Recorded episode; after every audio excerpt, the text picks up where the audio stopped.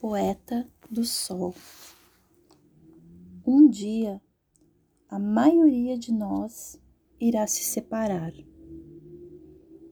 Sentiremos saudades de todas as conversas jogadas fora, as descobertas que fizemos, dos sonhos que tivemos, dos tantos risos e, e momentos que compartilhamos.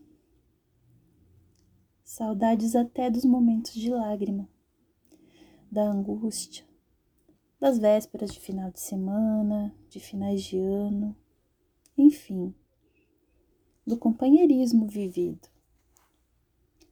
Sempre pensei que as amizades continuassem para sempre. Hoje não tenho mais tanta certeza disso. Em breve, cada um vai para o seu lado, seja pelo destino ou por algum desentendimento. Segue a sua vida.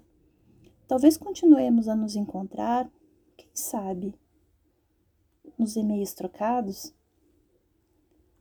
Podemos nos telefonar, conversar algumas bobagens. Aí os dias vão passar meses, anos, até este contato tornar-se cada vez mais raro. Vamos nos perder no tempo. Um dia, nossos filhos verão aquelas fotografias e perguntarão: quem são aquelas pessoas? Diremos que eram nossos amigos. E isso vai doer tanto. Foram meus amigos. Foi com eles que eu vivi os melhores anos da minha vida. A saudade vai apertar bem dentro do peito. Vai dar uma vontade de ligar, de ouvir aquelas vozes novamente.